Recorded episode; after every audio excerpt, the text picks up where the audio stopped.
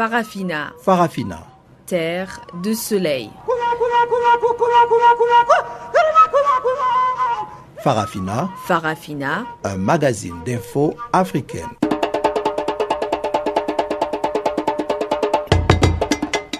Présentation Pamela Kumba. Bonjour à tous et merci d'être à nouveau des nôtres sur Channel Africa. Nous sommes ensemble pour une cinquantaine de minutes d'actualité et Ibrahim Rivellino est à la technique. Voici les titres. Condamnation historique d'Hissène Abré, l'ex-président tchadien a été condamné à la perpétuité par les chambres africaines extraordinaires. C'est une victoire pour les familles des victimes.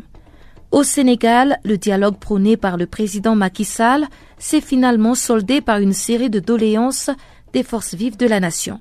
Et puis nous irons à Conakry suivre la réaction de l'ONG Action Mine Guinée sur le scandale minier éclaboussant le fils du président Alpha Condé. Voilà donc pour les titres, on en parle en détail tout de suite après le bulletin des informations de Guillaume Cabissoso.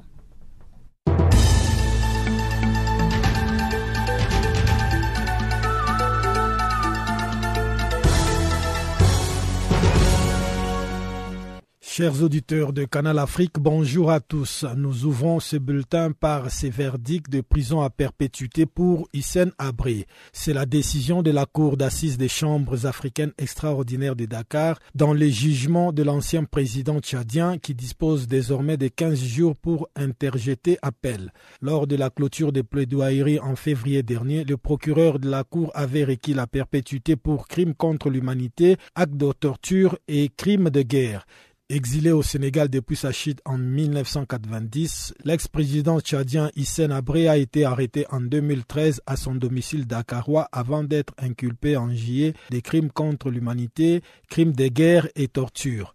Selon une commission d'enquête nationale tchadienne, son régime a fait plus de 40 000 morts. C'est la première fois dans l'histoire qu'un ancien président a été jugé dans un pays qui n'est pas le sien pour des crimes liés aux droits de l'homme au nom de la compétence universelle. Pour en arriver là, il a fallu plus de 15 ans de batailles judiciaires menées par les victimes et les organisations qui les accompagnent au nom de la lutte contre l'impunité un procès dont l'instruction aura duré 19 mois et qui a permis au juge d'effectuer quatre missions rogatoires au Tchad, auditionner environ 2500 témoins et victimes et surtout exploiter les archives de la D2S, la police politique de Hissène Abré.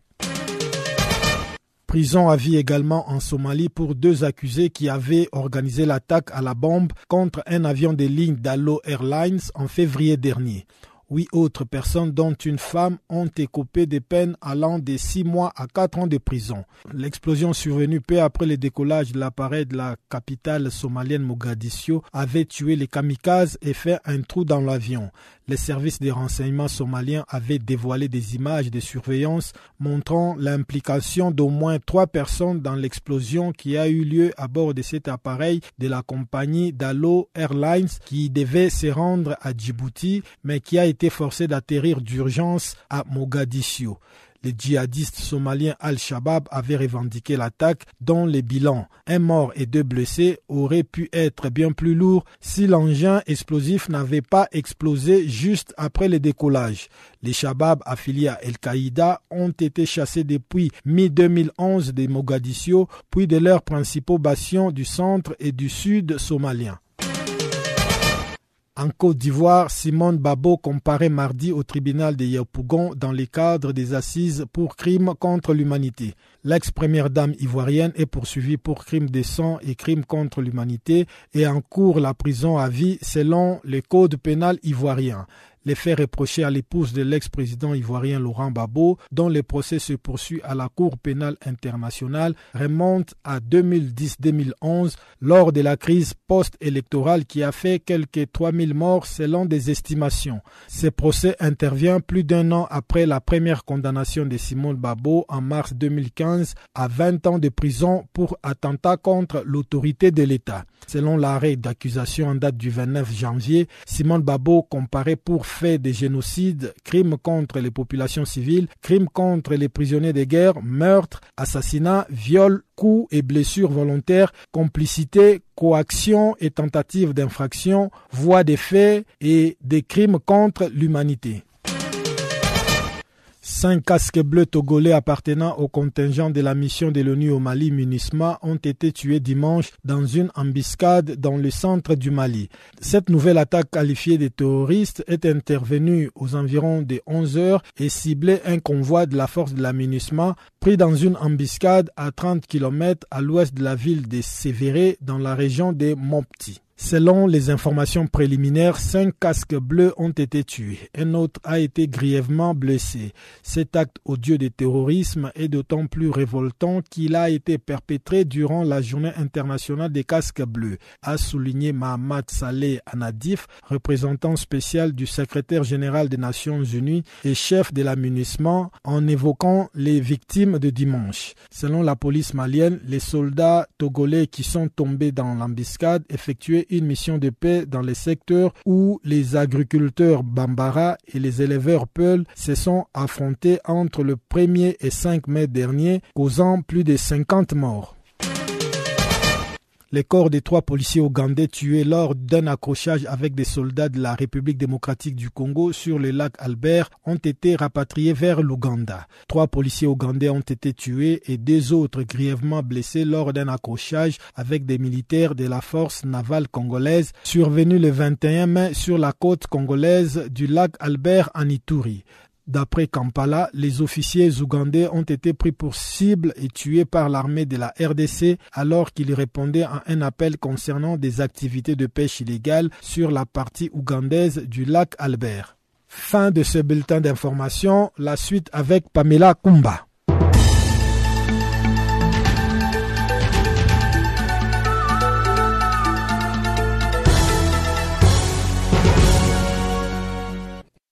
Merci Guillaume pour ce bulletin et bonjour à tous ceux qui viennent de se connecter. La grande actualité démarre avec la condamnation historique d'Issenabré. Le procès fleuve de l'ex-président tchadien s'est achevé ce lundi sur le verdict des chambres africaines extraordinaires. Abré a été jugé coupable de crimes contre l'humanité, viol et esclavage sexuel. Il écope de la prison à perpétuité à la grande joie des associations des victimes. Éric Hervé Pando, défenseur des droits humains, parle d'une victoire des droits de l'homme. C'est un ouf de satisfaction et euh, le droit a été dit et euh, les victimes, les défenseurs des droits de l'homme, nous sommes tous joyeux et euh, nous avons vaincu notre bourreau. La justice a été dite, le droit a été dit chacun était devant son petit écran. Nous, on, on était euh, devant notre petit écran au niveau de notre siège en train de suivre le, le procès. Et c'était euh, pareillement de l'autre côté euh, des victimes aussi et des autres organisations aussi épris de paix et de justice qui étaient aussi devant leur écran en train de suivre ce procès de l'histoire, ce procès de grande dimension ce procès que l'Afrique n'a jamais connu. Donc, euh, nous étions tous, euh, chacun devant son écran, et c'est après peut-être que on va se retrouver et voir qu'est-ce que nous pourrions faire. Donc, euh, c'était la satisfaction, et après, juste après le verdict, on s'appelait de gauche à droite, et c'était même satisfaction. Beaucoup de larmes ont coulé, c'est des larmes de d'émotion qui coulait. Et jusqu'à ce moment où nous sommes en train de changer avec vous, le moment manque en fait. C'est quand même, euh, c'est quand même ça, le droit dit dans ce dossier en fait. Jusqu'à là, les larmes coulent incessamment. Hmm. Mais est-ce que vous avez été euh, agréablement surpris par ce verdict? Vous vous attendiez à ce que l'ex-président Hissène Abré soit reconnu coupable de ces crimes? Oui, euh, les crimes commis par Hissène Abré sont des, crimes de grande envergure, sont des gigantesques crimes et euh, nous en étions certains. Il n'y a que euh, ce reliquat parce que si ce n'était pas ça, Je crois que euh, le jugement ne serait pas rendu d'une manière appropriée. Donc, euh, c'est connu d'avance. Hissène a tout fait. Hissène a tué tout le monde. Hissène a fait extrêmement de mal. Donc, euh, nous avions pressenti d'avance. Donc, euh, c'est le reliquat de ses œuvres pendant son règne et c'est approprié. Cette victoire de la société civile et des défenseurs des droits de l'homme, ainsi que des familles des victimes, a un goût mitigé pour l'honorable député Ngalerji Yorongar. Ce député de l'opposition tchadienne espère qu'Hissène Abré fera appel. Suivez donc la réaction du député Ngalerji Yorongar.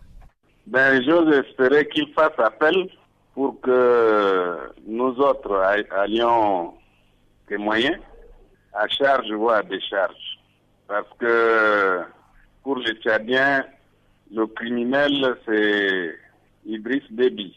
De 1979 à nos jours, quand on parle de 40 000 euh, pendant cette période-là, c'est se moquer des victimes.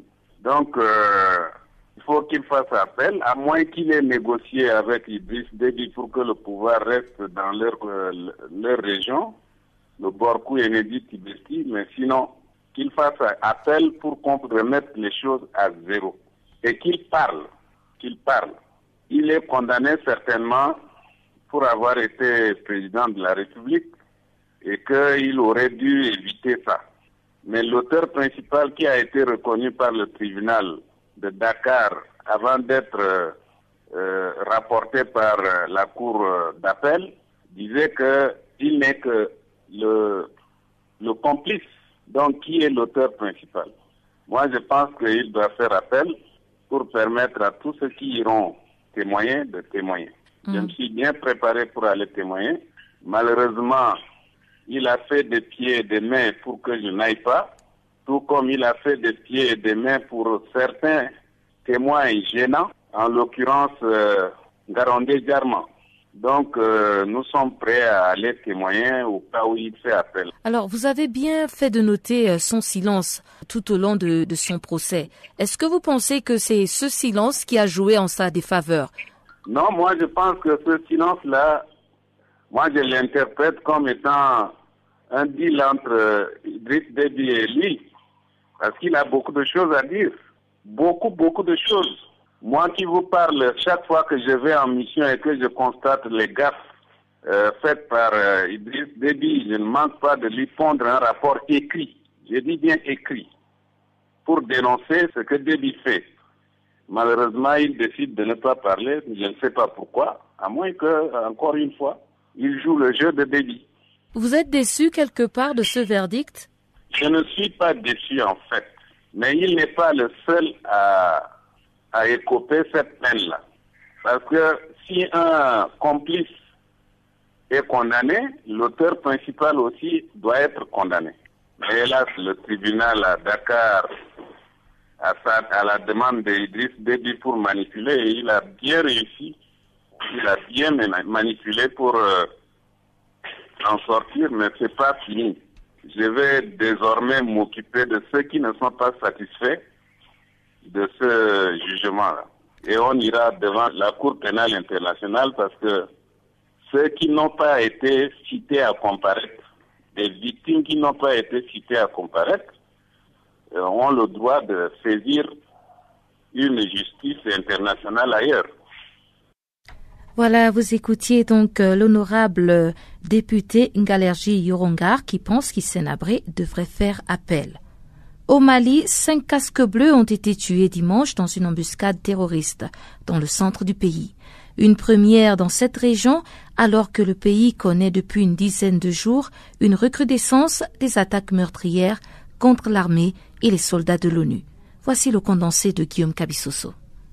Ce nouvel assaut contre la mission de l'ONU au Mali n'a pas été immédiatement revendiqué alors que la mission des Nations Unies a rapporté qu'une attaque terroriste l'avait visé dimanche, ciblant un convoi de la force de la MINUSMA pris dans une embuscade dans la région des Mopti. Selon les informations préliminaires, Les cinq casques bleus tués sont des nationalités togolaises.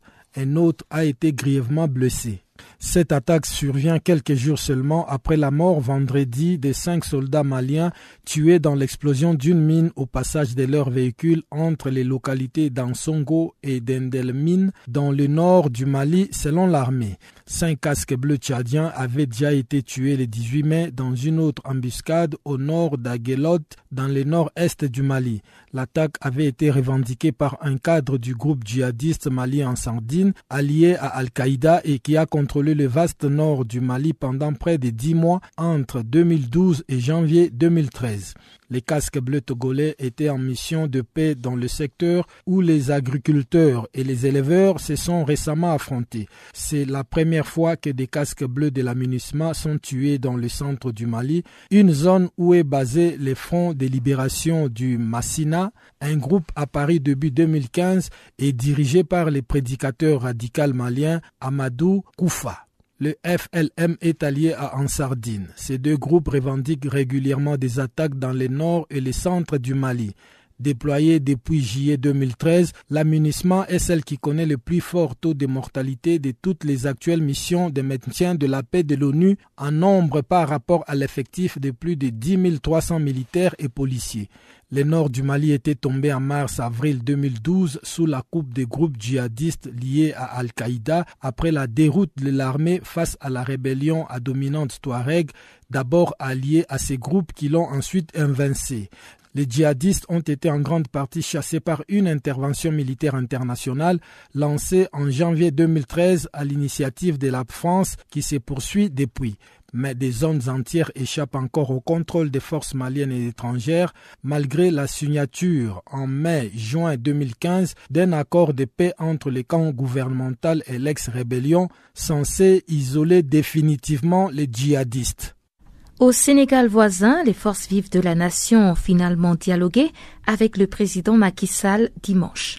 Pour Lamine un cadre du PDS, Parti démocratique sénégalais de l'ex-président Maître Abdoulaye Wade, il ne s'agissait pas de dialogue, mais plutôt de concertation nationale, sans réelle stratégie organisationnelle. Écoutons-le. Nous avions été, bon, parce que nous sommes républicains, nous sommes démocrates. Quand le président convoque, les gens vont répondre. Donc les gens sont très répondre et lui dire ce qu'ils veulent. Donc c'était ça, quoi. Mais est-ce que les questions euh, comme la, question de la révision constitutionnelle, euh, l'adoption des, textes a été euh, évoquée? Oui. Donc il a parlé de, de, la réforme, qu'il dit que bon, la réforme, tu sais, maintenant elle est adoptée. Donc il faisait maintenant faire voter, prendre des décrets pour l'application de ces, de ces projets, quoi. Et donc pour ça, il y a des points qui concernent l'opposition, parce qu'il parle du statut de l'opposition, il parle de renforcer l'opposition, etc. Et le processus électoral. Donc tout ça concerne l'opposition de manière générale. Nous, nous voulons y aller, nous voulons aller prendre part à cela, quoi. Écoutez, parce que c'est des questions qui nous concernent.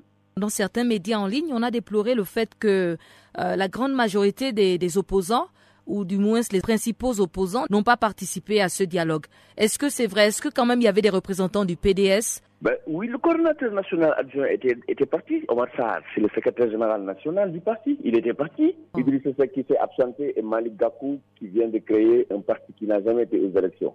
Donc lui, on ne peut pas... Le, euh, il a quitté un autre parti. C'était euh, ces deux-là qui ne sont pas venus. Mais sinon, tout le reste, pratiquement, tout le pays était là-bas. Et selon ces mêmes médias en ligne là, on parle aussi du fait que pendant qu'il y avait ce dialogue, il y avait aussi d'autres euh, organisations de la société civile qui tenaient leur propre réunion euh, en contre-faux de ce dialogue euh, du président. Est-ce que c'est vrai? Non, non, non, c'est pas vrai. Il n'y a que l'opposant Idriss Seck qui a boycotté le dialogue. Sinon, pratiquement toute la société civile et les autres étaient là-bas. Et pour revenir donc au statut des opposants, enfin les différents points qui ont été abordés. Non, rien n'est fait pour l'instant. Vous savez, moi, je hum. te dis, je suis au PDS. Je ne suis pas contre qu'on ait écouté parce que je suis démocrate, je suis républicain. Dans le président, après, il faut aller, lui dire ces quatre vérités et repartir. Vous comprenez? Maintenant, nous sommes allés, nous lui avons dit. Mais ça, c'est pas un dialogue. C'était huit heures de temps d'horloge. Le président, il est venu, euh, il n'a rien campé les gens sont venus, chacun est venu quand même apporter son chapelet de doléances. C'était ça en réalité. Donc aucune résolution, donc il n'y avait pas d'échange en fait. Il n'y a pas d'aucune, non, il n'y a pas d'échange parce qu'ils sont venus, le président a ouvert, il dit qu'il a convoqué ce dialogue parce qu'on vient de sortir d'un référendum. Euh, il y a des textes qui concernent l'opposition, il faut les appliquer. Pour les appliquer, il faut se concerter. Lui, il juge nécessaire de se concerter. Donc il a appelé tous les chefs religieux, les grandes familles ont envoyé des, ont, envoyé des, personnes, des représentants, toutes les grandes familles du Sénégal, hein, les Mourites, les Hadr, les Layen, les, les, euh, etc. Et quand les, ces gens-là, ces gens c'est comme étant des chefs coutumiers, ils ont tous parlé hein, dans le sens d'appeler à la paix, au dialogue, à la concertation et à la stabilité dans le pays. Et après, les, les gars de la société civile ont parlé et ils ont parlé, fait état de, de, de, de leurs préoccupations concernant la prise en charge de certains points relatifs aux droits de l'homme, euh, aux libertés, etc. Et après, on a donné au patronat. Le patronat était là-bas. Mhm. Le patronat a parlé, ils ont manifesté euh, leur disponibilité à accompagner le développement économique du Sénégal. C'est que c'était une rencontre où chacun est venu, les gens ne pouvaient pas ne pas venir, mais chacun est venu, les gens sont restés sur eux-mêmes. Parce que le président ne nous a pas appelés pour nous dire concrètement sur quoi dialoguer, comment va-t-on dialoguer, quelles sont les modalités de ce dialogue qu'il ouvre? Il dit ouverture, mais une ouverture qui prend 8 heures de temps. Vous savez, les gens parlent, il n'y a pas de chronogramme. On s'inscrit, on parle. Le timing, tout le monde dit ce qu'il veut. Est-ce que vous voyez? Donc, ça pose problème. Maintenant, c'est une affaire de qui est fait comme ça, mais les gens attendent de voir la suite. Va-t-il définir après des, rencontres périodiques sur autour de quelles questions On ne sait pas encore. C'est une concertation, euh, bon, une rencontre nationale quoi, des partis politiques, du, président de la République, des partis politiques. Voilà, c'était tout simplement ça. Et maintenant, sur ce, il y a des partis politiques. Idriss Seck, euh, le grand parti de Malik Gakou, euh, Pape qui n'était pas là-bas. Mais Ablaï Baldé a envoyé un émissaire. Euh, le PDS était là-bas. Euh, les autres partis du front étaient là-bas. Donc, euh, c'est un peu ça, quoi. Maintenant, au Sénégal, les gens, ils, sont plus dans le calcul politique, dans la, comment on dit, dans la science politique, que dans la fiction politique, quoi. Chacun y va de son côté avec ses élections. C'est, voilà, mais c'est ça. Lundi noir en faveur du Burundi, c'est une campagne lancée par les communautés d'internautes du blog Sans frontières. Cette journée vise à sensibiliser l'opinion internationale sur la crise burundaise en s'habillant en noir et en tweetant. Suleiman Traoré, activiste des droits de l'homme et fondateur du blog Sans frontières, nous en parle en détail. Au pays, c'est impossible, on peut pas, les gens ne peuvent pas manifester ça, vraiment, c'est impensable. Donc, puisqu'il y en a qui sont au Rwanda, il y en a qui sont, c'est-à-dire que tous les, Burundais qui sont en exil, ceux qui sont au Canada, ceux qui sont en Tanzanie, ceux qui sont en Europe aussi également, voilà. Donc, on a, pour marquer, euh, pour ne pas que les gens puissent oublier euh, les événements, donc tous les lundis, on a, on a baptisé ça lundi noir, ou bien voilà, euh, pour, pour, pouvoir marquer, comment dirais-je, symboliquement cette journée-là, que ça, laisse, ça dit que c'est une, journée de référence pour nous. Donc ça dit que chacun s'habille en noir et puis poste ses photos euh, et puis on, on, on, on emmène sur Twitter. Donc depuis tous les lundis, c'est ce qu'on le fait, jusqu'au départ de Nkurunziza. C'est ce qu'on a baptisé, voilà. Alors, mais vous avez des moyens de suivre ce mouvement? Vous savez si c'est suivi à travers euh, les pays cités au Burundi, au, Rwanda et même en Europe où vous êtes? Oui, euh, c'est suivi partout parce que, comme je sais, parce que nous sommes tous euh, amis d'abord sur Twitter. On a la plupart du temps, ceux qui sont ici, comment dirais-je, sur Twitter, nous causons en privé. Nous avons nos contacts téléphoniques pour la plupart du temps. Donc nous nous mobilisons chacun de son côté. Mais tout compte fait, nous sommes, j'ai pas dit, nous sommes, nous venons de différents horizons. C'est-à-dire qu'il y en a qui sont, voilà, nous ne sommes pas de la même famille, mais tout compte fait, nous sommes en contact régulier, 24 heures sur 24 c'est pour ça que vous voyez même sur Twitter, vous allez trouver, même moi je suis à Paris, il y en a qui sont par exemple à, Bruxelles, il y en a qui sont par exemple au Canada, mais nous sommes en contact, tous nous sommes en contact, c'est dans la journée, ça veut dire que 99% de ceux qui sont dans ce mouvement-là acte le troisième mandat, et 99% tous les lundis euh, et pratiquement tous les jours, on a des tweets à relayer, et voilà quoi, c'est un réseau qui est en marche, et puis bon voilà, c'est comme ça. Mm-hmm. Et je le sais pourquoi, parce que il y, en a qui par exemple... Euh, qui peut tuer à minuit, parce que comme moi j'ai vu tout à l'heure ce matin vers les 6 heures du matin, il y en a qui ont commencé à minuit à tuer déjà, et moi par exemple j'ai commencé pour moi aux environs de 7 heures du matin, parce que c'est le lundi noir, Et bientôt même, je vais, quand je vais m'habiller aussi en noir, je vais aussi également mettre aussi pour moi aussi également sur Twitter pour que, c'est-à-dire que c'est pour marquer au fait, c'est une manière de communiquer aussi également nous sommes en deuil, quoi. Voilà, c'est le symbole. Hmm. Ah, donc, en fait, c'est une campagne à deux niveaux, de manière physique, en s'habillant en noir, et sur les réseaux sociaux en tweetant. Effectivement, un exemple, il y en a qui sont au Cameroun, qui s'habillent en noir aussi également. C'est-à-dire que c'est à deux temps, c'est-à-dire que nous nous habillons en noir tous les lundis, voilà, c'est pour prouver que nous sommes en deuil. C'est symbolique d'abord. Et maintenant, on relève cela sur les réseaux sociaux. C'est-à-dire que ceux qui s'habillent en noir, ils envoient. Si tu t'es, nous aussi, on peut aussi relayer aussi pour. Moi aussi, j'ai des amis aussi qui s'habillent en noir. Bon, c'est-à-dire que c'est une campagne de sensibilisation. Voilà, parce que si on me demande euh, pourquoi euh, tu es habillé en noir, là, j'explique pourquoi je suis habillé en noir et c'est symbolique au fait. Donc, euh, j'explique l'histoire du, du Burundi et le message y passe très bien. Alors, ce lundi noir, celui d'aujourd'hui, coïncide un peu avec la fin de la première étape des pourparlers du dialogue donc inter-burundais à Arusha. Euh, qu'est-ce que vous pensez de cette première étape euh, du dialogue inter-burundais, même si pas grand-chose à filtrer de cette première séance? Euh, Au fait, nous, on a, décidé de boycotter ce, dialogue. Pourquoi? Parce que nous, on a trouvé que c'était un monologue. Et c'est pour ça qu'on très rapidement, nous avons lancé la campagne qu'on appelle un un monologue sur Twitter. Et vous avez vu même le, le comment le, le facilitateur, le président Benjamin Paka, il a même dit, euh, comment dirais-je, euh, que les médias ont boudé euh, le, dialogue d'Arusha, parce que nous avons lancé très rapidement une campagne sur les réseaux sociaux et à travers notre mobilisation pour pouvoir boycotter ce, comment dirais-je, ce monologue-là. Parce que nous, on n'appelle pas ça le dialogue burundais, on appelle ça le monologue de Nkuruziza. Parce qu'à ce jour, on ne peut pas demander à des gens d'aller à un pour parler, il y a deux parties qui sont en conflit. Voilà, donc on ne peut pas demander d'être et une partie choisie, comment dirais-je, les personnes avec qui discuter. On appelle ça un monologue. Donc euh, si ce M. Nkouziza n'a pas voulu discuter avec les clavettes, n'a pas voulu discuter avec la société civile qui est en exil, n'a pas voulu discuter avec le, les défenseurs des droits de l'homme qui sont comme le FOCOD, le Force et tout ça. Vous imaginez un petit peu, Monsieur euh, Kabem Bonipa, qui est une figure de la lutte contre le troisième mandat, n'a pas été invité. Donc tout cela ne sont pas invités, ça veut dire que pour nous c'est un non-événement. Comment dire, le facilitateur a, su qu'il avait fait des erreurs. Il a très, très rapidement fait corriger. Il a dit qu'il va inviter les Pinarettes et ceux qui n'ont pas, qui n'ont pas été à l'ouverture de ce monologue-là. C'était Souleyman Traoré qui nous parlait du lundi noir en faveur du Burundi. Le député indépendant malgache du district d'Ambo Indra Trimo, Luc Ratimba Zafi, lors du deuxième jour de la conférence des Nations Unies sur les pays les moins avancés à Antalya, en Turquie, a affirmé avoir constaté qu'entre 70 et 90% des pays les moins avancés souffrent d'instabilité politique. Suivez ces propos recueillis par nos confrères de la Radio des Nations Unies.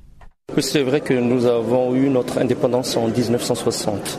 Donc 55 ans, 56 ans d'indépendance. C'est beaucoup, mais c'est très peu aussi pour un pays pour mieux avancer. C'est vrai qu'on est secoué trois, quatre fois par des crises politiques sans précédent. Donc euh, là où l'économie s'est bien portée, il me semble, c'était en 2007 et en 2006. Mais malheureusement, donc, on vient de sortir de cinq ans de crise de 2009 jusqu'en 2014, et c'est ce qu'on est en train de vivre en ce moment. C'est pas encore une crise économique ni une crise sociale, c'est qu'on est encore au stade de crise politique. Et cette crise politique-là, je crois que vraiment il y a une refondation à faire, il y a quelque chose à faire. Donc en tant que pays moins avancé, le Madagascar bénéficie d'un soutien international. Est-ce que vous pouvez me décrire comment ces fonds sont utilisés? Vous savez, quand vous travaillez avec la communauté, pour avoir une reconnaissance des communautés, donc il faut une bonne gouvernance. Et pour avoir une bonne gouvernance, évidemment, il faut de la démocratie. Et c'est cette démocratie qui n'est pas encore bien respectée à Madagascar. Il y a toujours des coups d'État dans la rue, mais il y a aussi les coups d'État institutionnels et constitutionnels aussi, euh, quelque part.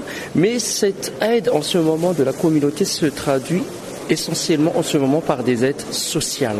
Donc c'est cette aide sociale-là qui fait encore, entre guillemets, si je peux me permettre, de faire vivre la population pour ne pas vraiment toucher le fond. Mais moi je pense que en tant qu'un pays qui est très très riche, qui a beaucoup de potentiel, j'accepterai pas de dire que c'est les Balgaches qui sont pauvres. mais le pays est très riche. Donc il faut cette adaptation politique ce respect politique et cette alternance démocratique qui manque à Madagascar pour mieux avancer. C'est tout à fait normal que sur les sept chefs d'État qui s'est présentés pour présider Madagascar, quatre chefs d'État étaient élus dans un contexte un petit peu pas démocratique. Mais ça, on le reconnaît. Mais c'est ce qui se passe actuellement. Pour moi, c'est déjà un grand pas vers l'avenir. Et là où je j'ai plein d'avenir, c'est que ce pays est très riche. C'est un pays vraiment euh, magnifique.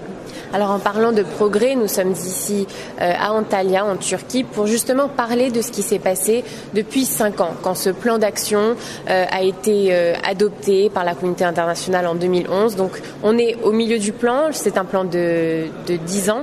Donc en cinq ans, qu'est-ce que vous diriez a le plus changé au Madagascar? Vous savez, ce PMA, ce PAI aussi qui est fait à Istanbul, c'est plutôt, je dirais, économique et social. Comme j'ai dit tout à l'heure, nous, nous sommes encore au stade politique. Donc, on ne peut pas encore évaluer. Hein. Il n'y aura jamais euh, les secteurs privés, les sociétés civiles, les ONG, les investisseurs ne vont jamais venir s'il n'y a pas de stabilité politique. Donc, la base de tout un pays qui veut avancer, c'est la politique d'abord, la stabilité. Et nous, on est en train de travailler cette stabilité-là. On, est en train d'éduquer à cette stabilité-là. C'est sur cette note que nous entrons dans le deuxième segment de Farafina avec le bulletin des actualités économiques apprêté et présenté par Chanceline Louraquois.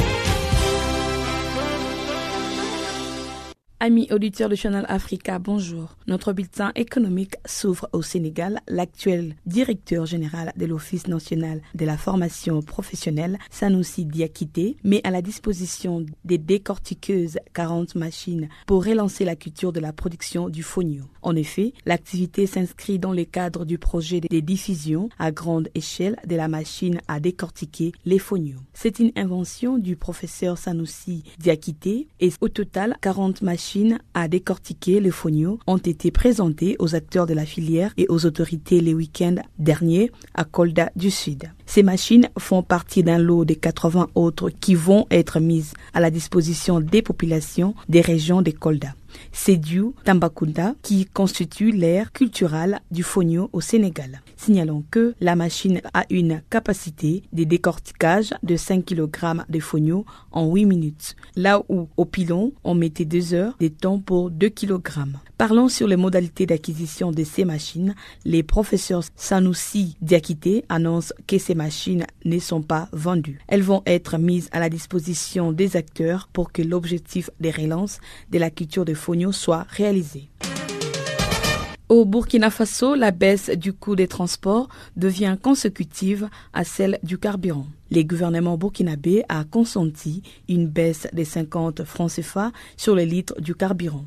D'après les ministres des Transports, de la Mobilité urbaine et de la Sécurité routière, M. Suleiman, les coûts des transports, notamment le prix des tickets des voyages, connaîtront une baisse variant entre 250 à 500 francs CFA pour les distances de moins de 120 km et de 500 francs CFA au-delà de cette distance d'ici la fin de la semaine. Les transporteurs ont consenti à cette baisse après des dures négociations malgré la baisse du prix du carburant à trois reprises.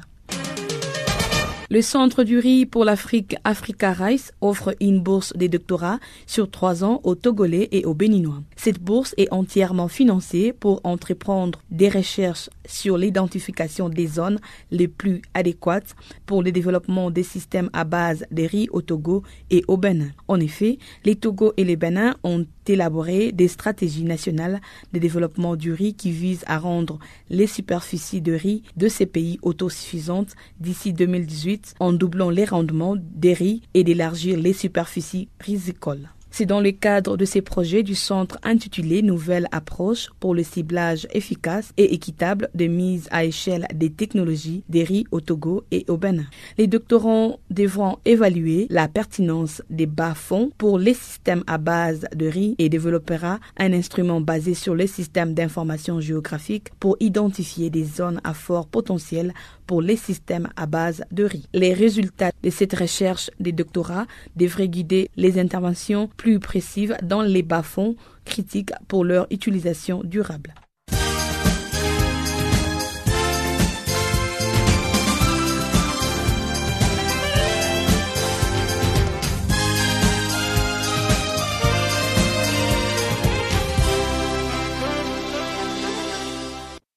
En Guinée, l'organisation Action Mine Guinée a réagi au rapport de Global Witness. Ce rapport incrimine notamment le fils du président Alpha Condé et l'homme d'affaires Aboubakar Sampil, PDG exécutif de la société de droit Guinée West Africa, d'avoir obtenu illégalement le permis d'exploitation de la mine du mont Nimba. Amadouba, président d'Action Mine Guinée, recommande plusieurs mesures afin d'éclairer l'opinion sur ce dossier de corruption. Les recommandations que nous avons faites au gouvernement sont les suivantes.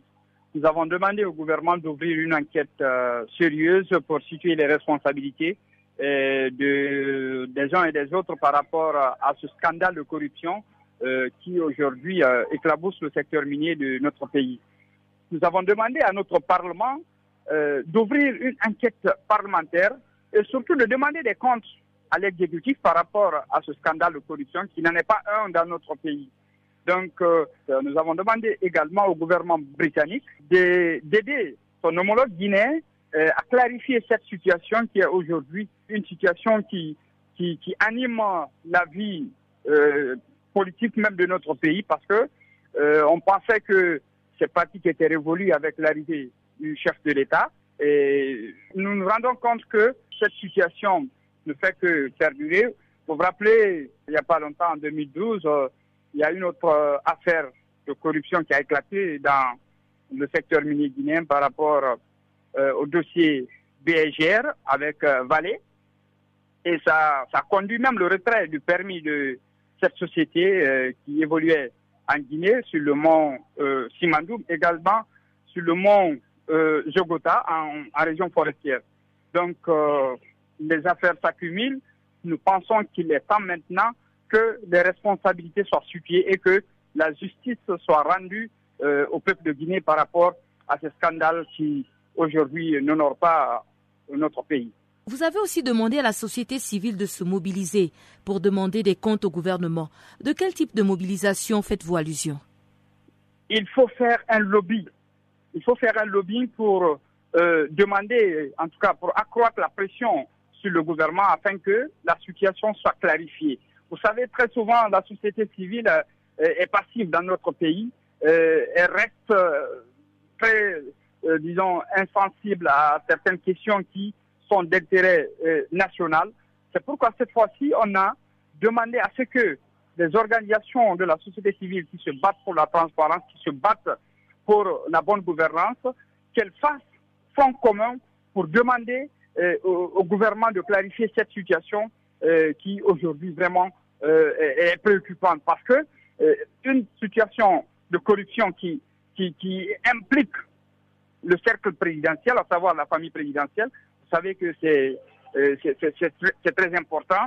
il faut chercher à pallier à, à, cette situation pour ne pas que le phénomène soit répandu à, tous les secteurs de notre économie. Vous savez que la corruption selon en tout cas certaines estimations, fait perdre à l'Afrique plus de 50 milliards de dollars par an. Donc euh, la Guinée n'est pas en reste de ses pertes par rapport euh, à ce phénomène de corruption qui touche euh, parfois les sphères les plus élevées de notre société. C'est pourquoi la société civile qui est aujourd'hui la troisième voie, elle doit prendre sa responsabilité, faire des mouvements de lobby et surtout accroître la pression sur le gouvernement afin que euh, ce scandale soit euh, élucidé et que la justice euh, s'en saisisse et que s'il y a corruption, que les responsables soient punis à la hauteur de leur forfaiture. Alors vous avez mentionné euh, un peu plus tôt que c'était pas la première fois que la Guinée est, sujet à un scandale dans le dans le cadre des, euh, attributions des permis euh, miniers. Quelles sont selon vous les mesures qui peuvent être prises afin d'éviter ces attributions illégales des permis miniers? Ces mesures, c'est de continuer la réforme du secteur minier qui a été enclenchée et surtout de, de, de rendre fortes les, les structures qui sont chargées d'octroyer les permis, les licences, à savoir le CPDM, le Centre de promotion et de développement minier, qui est euh, un centre qui, qui, constitue euh, la porte d'entrée, euh, disons, des investisseurs en Guinée par rapport au secteur minier. il faut fortifier cette structure et surtout, il faut que le ministère des Mines soit vraiment ait une marge de manœuvre vraiment suffisante pour pouvoir poser des actes, disons, responsable des actes objectifs et que la présidence de la République ne soit pas, euh, disons, une structure euh, extraterrestre qui intervient à tout moment dans les dossiers euh, miniers. C'est ce qui est fréquent dans notre pays. Au Cameroun, six jours après la détection du virus H5N1, responsable de la grippe aviaire dans une ferme de la périphérie de Yaoundé, ayant entraîné près de 15 000 décès de volailles, les autorités s'activent à restreindre la propagation du virus. Première décision, l'interdiction de vente et de consommation du poulet dans le département de Fundi, qui abrite la capitale. Il n'en demeure pas moins vrai que les mesures préventives prises par les autorités sont allègrement foulées aux pieds par les populations. Voici les explications de notre confrère Ahmed Messi, joint à Yaoundé par Guillaume Cabissoso. Le gouvernement a pris des mesures draconiennes pour euh, compris l'épidémie de grippe aviaire qui se vit dans le pays depuis la semaine dernière. Mais malgré l'interdiction du ministère de l'élevage, des pêches et des industries animales couvrant le département du Fundi, dont Yaoundé est la capitale, l'interdiction notamment du commerce de la poulaille, le commerce du poulet se poursuit allègrement à Yaoundé. Déclarée zone infectée à influence aviaire hautement pathogène, c'est-à-dire la grippe aviaire, le département du Fondidon, le chef-lieu Yaoundé dans la région du centre, est, sous l'interdiction de la vente du poulet jusqu'à nouvel ordre. C'est ce qui ressort d'un arrêté du ministre de l'Élevage, des Pêches et des Industries animales publié le 26 mai dernier. Mais la mesure n'est pas respectée dans les marchés, à Volaille de la capitale camerounaise, à Bogada, dans le marché du Fundi, à Mokolo. Au marché Bogada, par exemple, ou celui du Fundi, le commerce se poursuit allègrement les vendeurs ambulants continuent également de proposer leurs poulets dans les rues de la ville, dans les marchés. Certes, les gros camions en provenance de, la région de l'Ouest ont disparu, mais les cargaisons de poulets sont toujours présentes, amenées par des petits éleveurs, parce que vous savez que Yaoundé, c'est une ville de fonctionnaires et de commerçants. Donc, il y a des gens qui font l'élevage dans leur maison et qui, viennent donc proposer euh, à bord des motos et des véhicules personnels le gouvernement est pris au dépourvu. Et malgré la mesure d'interdiction prise vendredi dernier, les gros éleveurs venus de l'Ouest ont du mal à écouler leurs bêtes. Ils ont été obligés de les liquider à 500 francs, euh, 1000 francs parfois, et parfois ils supplient également les, commerces et les, clients de les acheter. La nouvelle de la grippe aviaire et de la chute des prix du poulet s'étant propagée dans la ville, les consommateurs ont appuyé dans les marchés et samedi pour se constituer des stocks, d'où l'inflation. Euh, il y a eu quelques courageux qui ont sorti les poulets et ces poulets se sont arrachés. Maintenant, euh, pendant le week-end, le poulet s'est vendu entre 2000, 2300, 2500, 2800 ou 3000 et, et selon et 5000 francs CFA selon la qualité et le poids.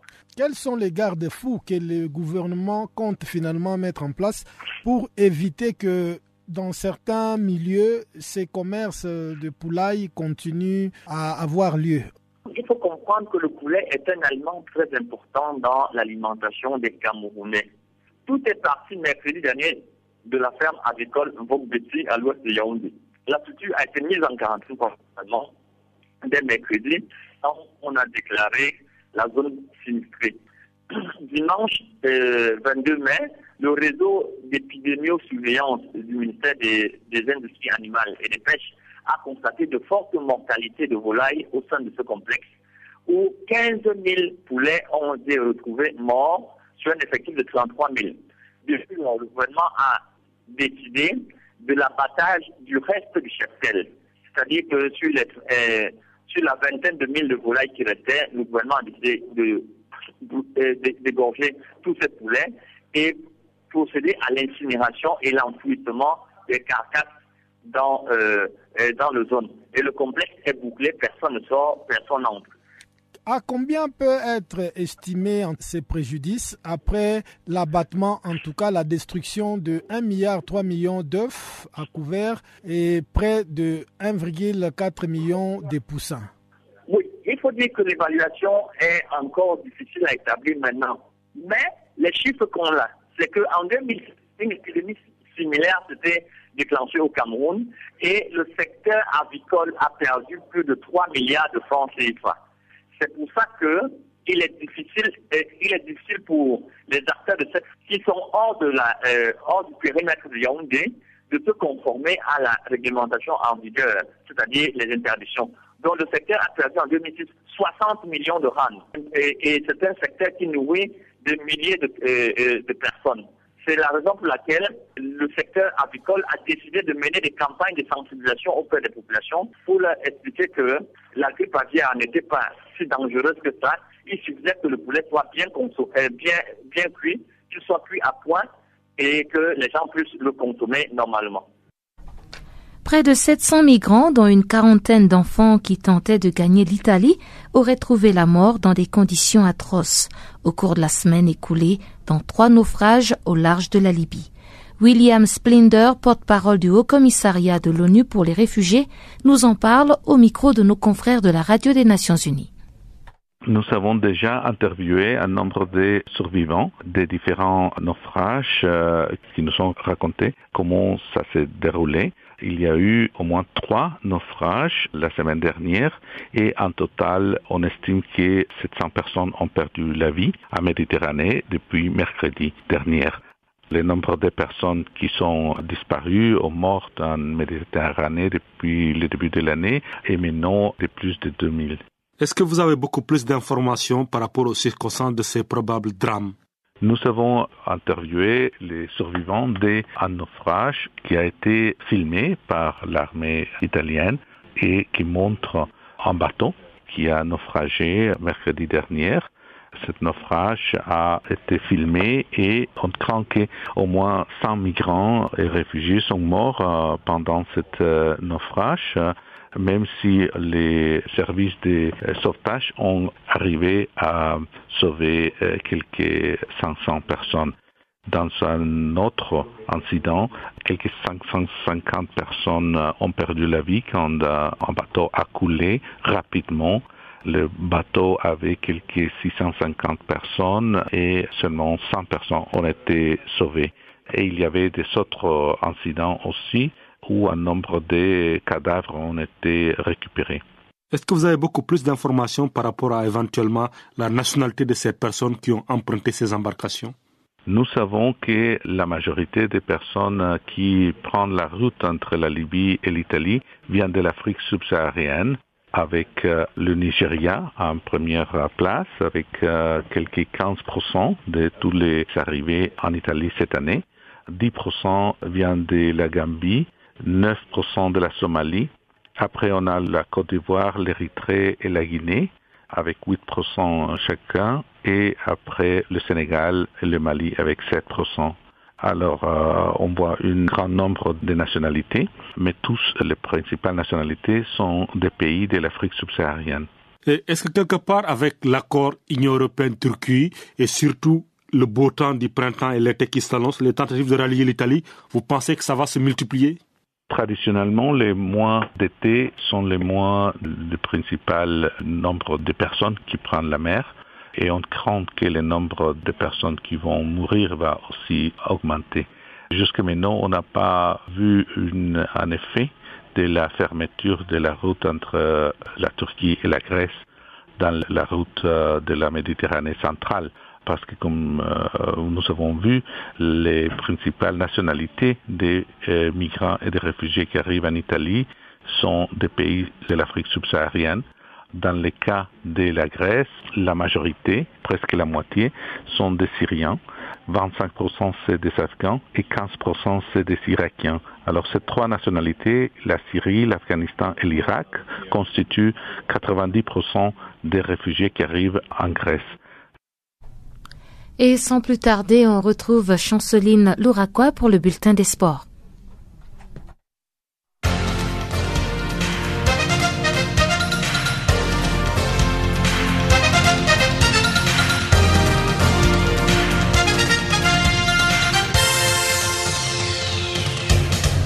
Bonjour chers auditeurs du Channel Africa. Les Lions indoptables du Cameroun affrontent la France ce lundi en match amical au stade de la Beaujoire des Nantes. Au cours de cette semaine, les Lions indoptables vont jouer leur qualification pour la Coupe d'Afrique des Nations le vendredi prochain en Mauritanie. Si les Cameroun gagnent le match du vendredi contre la Mauritanie, il sera donc qualifié pour Gabon 2017. Pour l'entraîneur du Cameroun, Igo Boss, dont l'équipe est fortement diminuée du fait des nombreuses absences, il indique que cette rencontre est arrivée à un mauvais moment. Signalons que les Lions indoptables joueront le match contre la Mauritanie sans de nombreux cadres de l'équipe. L'ancien capitaine de la Sierra Leone, Ibrahim Carbo, a signé un contrat d'un an avec le club anglais des Dulwich Hamlet FC le week-end. Ibrahim Cargo remercie Dulwich Hamlet de l'avoir fait confiance. Il s'exprime, je cite, Je suis content d'avoir signé avec Dulwich Hamlet. Je peux encore bien jouer au football. Je ferai de mon mieux pour permettre au club d'atteindre ses objectifs pour la prochaine saison. Fin de citation. Rappelons qu'en 2009, ce dernier a été accusé d'avoir truqué de matchs à noter qu'Ibrahim Carbo a fait les frais d'une interdiction de jouer au football en Hollande. Cette dernière les accuse d'avoir tenté de truquer un match contre l'Afrique du Sud lors des éliminatoires de la Coupe du Monde 2010. Un match qui s'était terminé par un nul vierge. La Fédération béninoise football est reprochée par la FIFA d'avoir illégalement rompu son contrat avec Didier Hall Nicole, nommé sélectionneur du Bénin. Le technicien français avait été limogé huit mois après la signature de son contrat de deux ans avec la Fédération béninoise de football en novembre 2014. À noter que Didier Hall Nicole avait saisi la FIFA, estimant avoir été illégalement limogé. La FIFA, pour sa part, a décidé d'envoyer une lettre au technicien et à la Fédération béninoise de football. La Fédération béninoise de football doit payer 39 000 euros, soit 25 582 000 francs CFA, d'arriéré de salaire et 153 000 euros après une rupture de contrat. Cette dernière doit payer l'amende avant la fin du mois de juin. On rappelle, la Fédération béninoise de football avait limogé les sélectionneurs des écurelles en estimant que ses performances étaient faibles. Il était assigné à Didier Hall Nicole la mission de qualifier l'équipe du Bénin à la Coupe d'Afrique des Nations 2015. En somme, le Bénin est suspendu du football mondial par la FIFA après une juridiction nationale. En basketball, les pivots sénégalais Gorgu Dieng discutent avec les dirigeants de sa franchise en vue d'être dans le groupe des Lions pour les tournois qualificatifs aux Jeux olympiques prévus le mois de juillet prochain. Après trois saisons en NBA, ces pivots des Minnesota Timberwolf tient à ce que son contrat soit néanmoins renégocié d'ici l'été prochain. Il a participé aux deux dernières compétitions de l'équipe nationale, les mondiales 2014 en élimination de 1 huitième de finale et l'Afro Basket 2015 comme quatrième en terminant à chaque fois meilleur marqueur des Lions. Sort de sa saison la plus complète avec 82 matchs joués en saison régulière avec une meilleure moyenne de points 10,1. À noter qu'il pourrait aussi découvrir une nouvelle franchise. En tennis, les huitièmes de finale du tournoi de Roland Garros ont débuté avec de belles affiches, dont celle opposant les derniers représentants français face aux Japonais. Richard Gasquet avait rendez-vous avec Kei Nishikoru en match numéro 3 sur le cours Philippe Chatrier. En cyclisme, Vincenzo Nibali a remporté son deuxième tour d'Italie au bout du suspense le week-end. Relégué à plus de 4 minutes du maillon rose à deux jours de l'arrivée, Vincenzo Nibali est d'origine italien. Il a récupéré la tête du classement général la veille de la dernière étape dans une fin des courses palpitante. Il était le grand favori de ces Tours d'Italie 2016 et pourtant, à deux jours de la fin de la course, Vincenzo Nibali semblait bien loin d'être en mesure de l'emporter. Bref, l'Italien Vincenzo Nibali est allé remporter le deuxième Giro de sa carrière.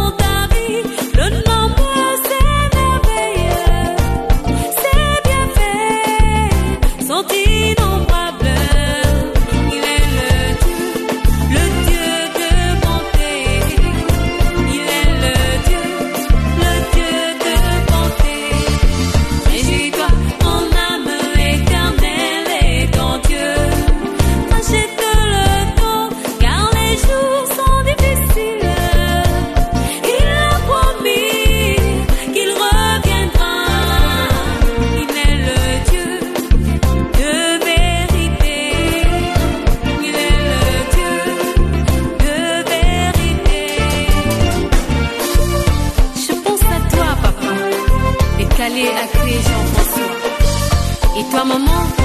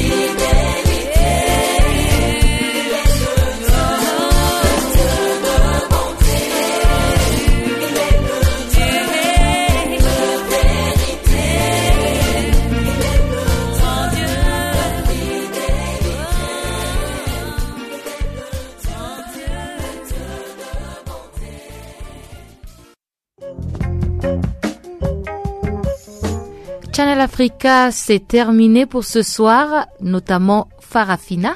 Merci d'avoir été des nôtres. Restez connectés sur nos ondes à travers notre page Facebook Channel Africa.